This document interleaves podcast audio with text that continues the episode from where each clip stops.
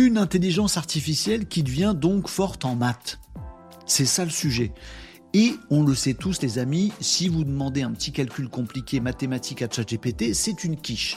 ChatGPT est une intelligence artificielle générative de texte.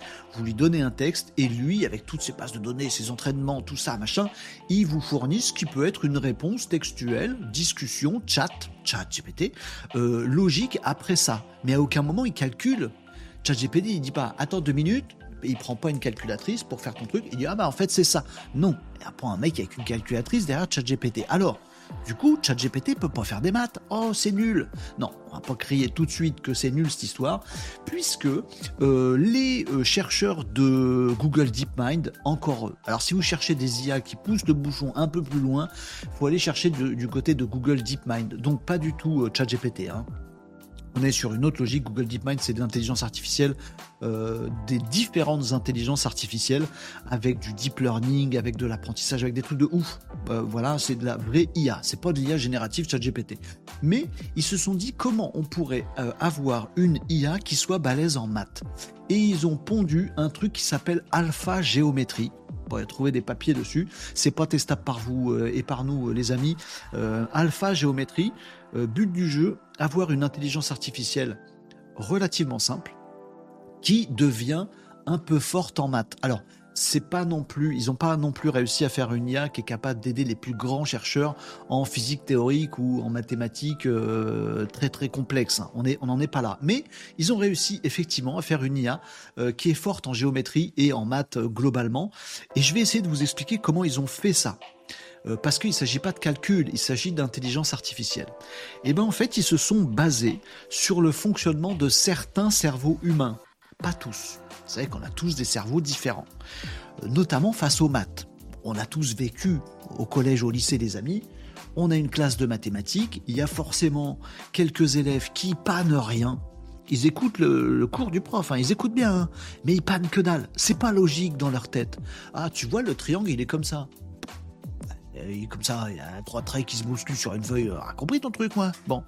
Et puis le prof, un système pédagogique français, il te le répète 15 fois pour après te faire un contrôle où la 16e fois, il te repose la même question. Donc en fait, c'est plutôt de la répétition d'un truc. Comme ça fonctionne l'école en France. Et puis, il y a quelques étudiants, quelques élèves dans la classe, ils pichent tout de suite. Alors, selon l'envie de leur mettre des grosses tartes dans leur, dans leur tête. Non, c'est que moi, je sais pas. Ils pichent tout de suite. Le prof, il dit nouveau concept, on va voir un truc. Et le premier de la classe, il dit non, mais c'est comme ça qu'on fait. Oh, oh, mais comment qu'il a fait? On lui a pas encore expliqué. Bah, on a tous des cerveaux différents.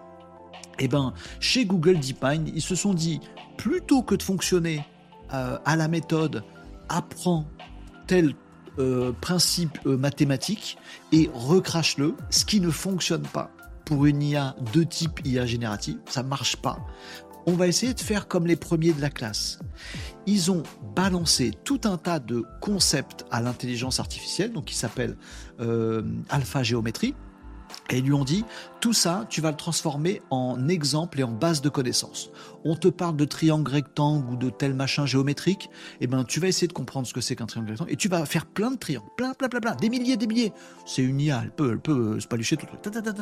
Et du coup, elle va essayer de comprendre le problème. Avant de vouloir le résoudre, elle va essayer de comprendre le problème et d'essayer de faire plein de cas d'usage. Et donc, elle se constitue une banque qui n'existe pas en ligne qui n'existe pas sur le web, qui n'existe pas dans le monde. Elle se construit une base de données euh, euh, symbolique de voilà tout un tas de triangles, voilà leurs propriétés, et donc elle arrive avec plus euh, des, des logiques de langage, comme ChatGPT, de dire voilà, un triangle rectangle, c'est pas je calcule tel angle avec mon rapporteur, un triangle rectangle, c'est tiens, quand on a telle propriété, et eh ben je constate que quand on l'aligne là-dessus et là-dessus, ça veut dire qu'il y a un angle droit et que donc ça veut dire que c'est un triangle rectangle. Vous voyez, elle, elle transforme euh, elle crée toute une base de données de plein de triangles et après elle essaye de voir quelles sont les propriétés de ces triangles possibles. Ensuite, elle applique cette compréhension qui est plus une, compréhension, euh, euh, comment je vais dire, littéraire que mathématique. C'est pas des calculs, c'est pas temps plus temps, tel angle d'angle, tel degré d'angle et plus tel degré d'angle égale temps pas de calculatrice, elle sait pas faire, mais elle transforme plutôt ça en français, en langage naturel, avec tout un tas d'exemples. Et ensuite, cette euh, intelligence artificielle, elle devient balèze pour résoudre les problèmes.